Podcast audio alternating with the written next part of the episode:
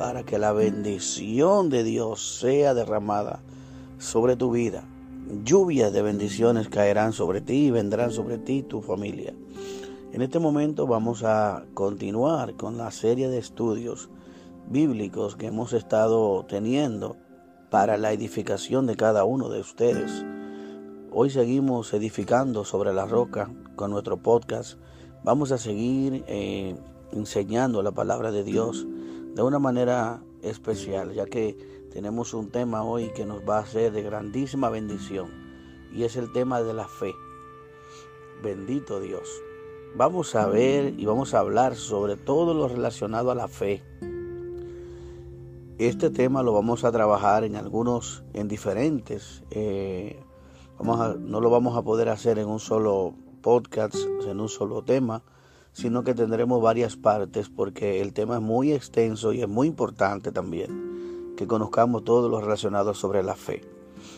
Dice aquí, según lo que hemos estado escribiendo, porque hemos dedicado mucho tiempo para que los hermanos sean edificados eh, y hemos buscado mucho la presencia de Dios para que cada uno de ustedes reciba un buen mensaje.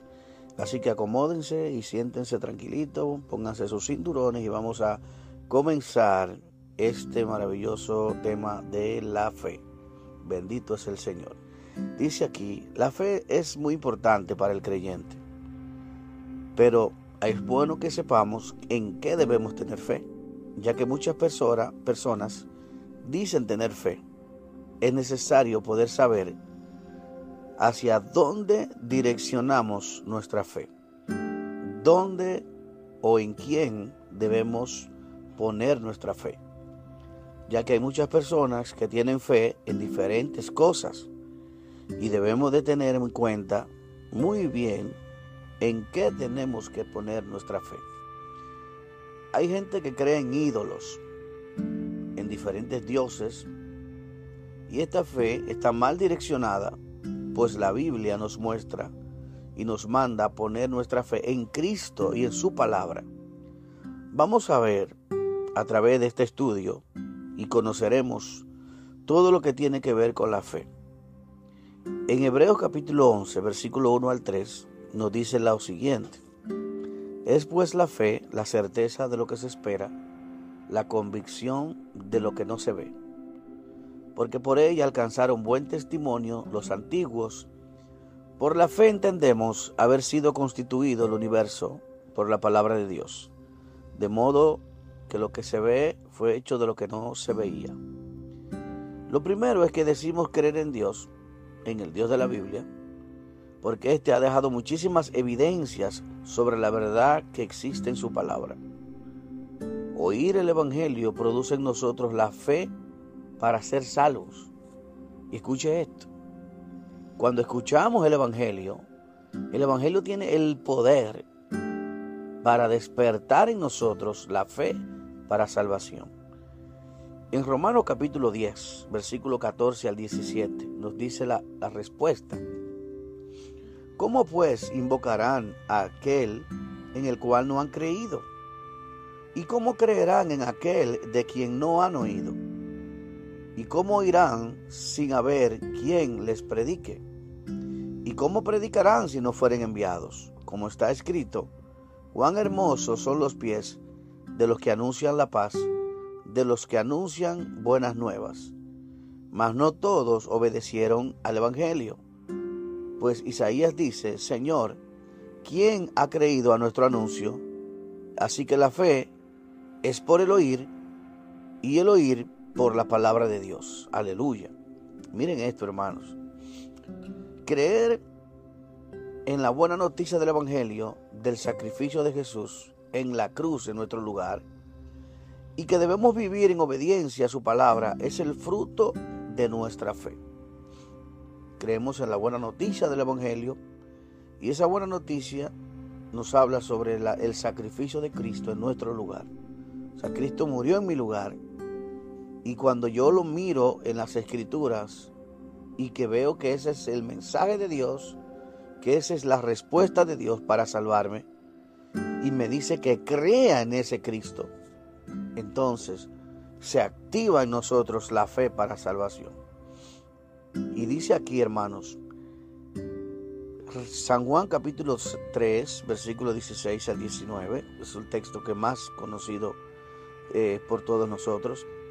Dice, porque de tal manera amó Dios al mundo que ha dado a su Hijo unigénito, para que todo aquel que en Él cree, está hablando de fe, no se pierda, mas tenga vida eterna. Miren lo que dice, que cree, no se pierde. O sea, el que tiene fe en Jesús, en ese sacrificio de Jesús, tiene vida eterna. Mas el que no cree, no tiene vida eterna.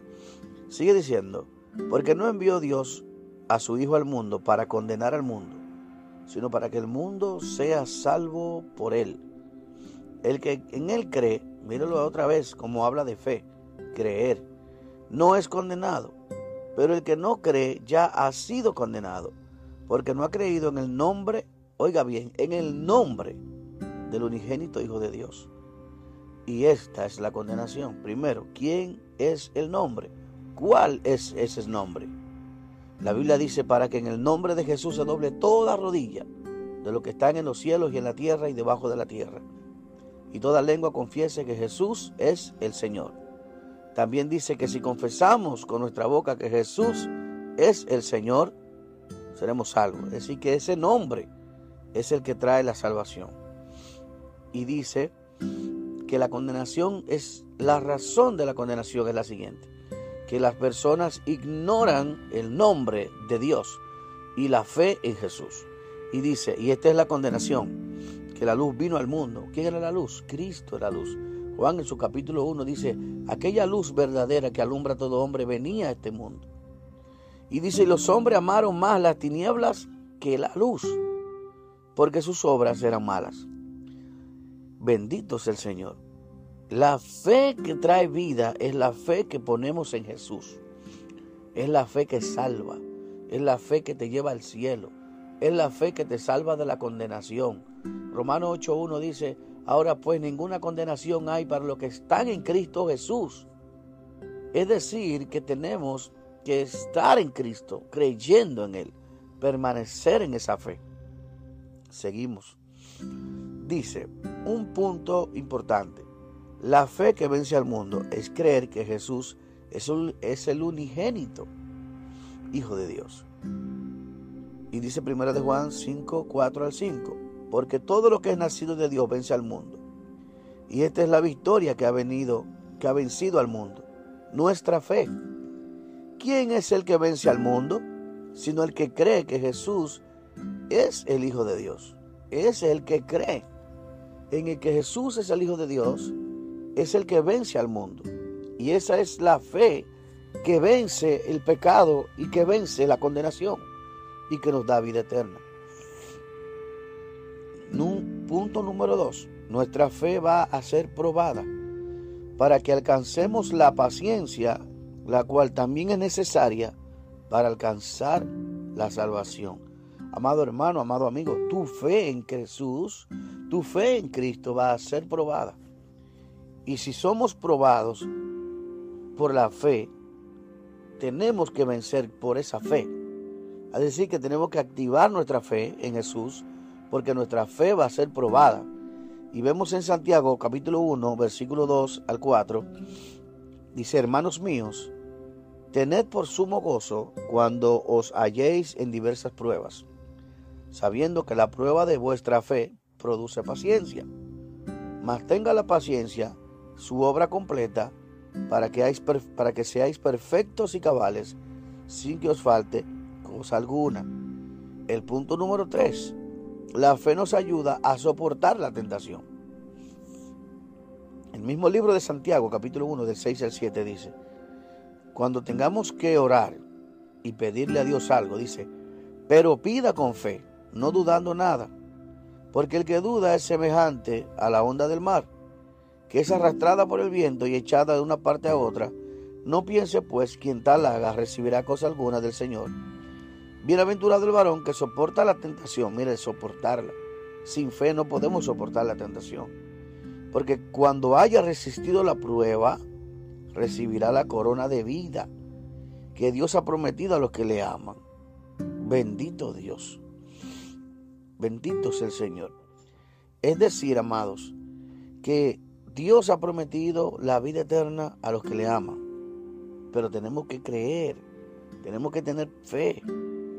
Vamos al punto número cuatro. Debemos creer de todo corazón para ser salvos. Dice, más, ¿qué dice? Cerca de ti está la palabra, es Romanos 10, del 8 al 13. En tu boca y en tu corazón. Esta es la palabra de fe que predicamos, que si confesares con tu boca que Jesús es el Señor y creyeres en tu corazón que Dios levantó de los muertos, serás salvo. Porque con el corazón se cree, míralo ahí, para justicia. La fe para justicia. Digan, el corazón se cree para justicia. O sea que tengo que tener fe en mi corazón.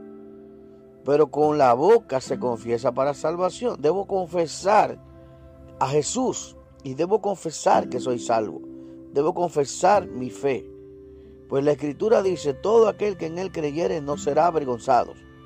Porque no hay diferencia entre judío ni griego, pues el mismo que es Señor de todo, es rico para con todo lo que le invocan, porque todo aquel que invocar el nombre del Señor será salvo. No hay excepción de personas. Todo ser humano que cree en Jesús y invoque el nombre de Jesús será salvo. Amén. La fe debe tener frutos que demuestren su veracidad.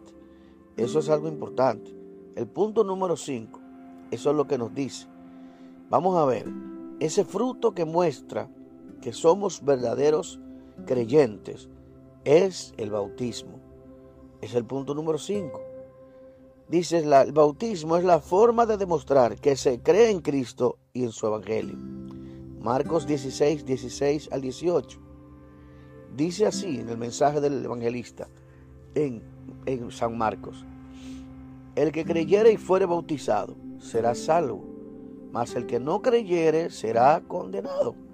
Dice el que creyere y fuere bautizado. O sea, hay que dar un paso de fe, hay que dar un paso de acción, porque el bautismo simboliza la purificación, el cambio, un nuevo nacimiento, una nueva criatura, una nueva vida.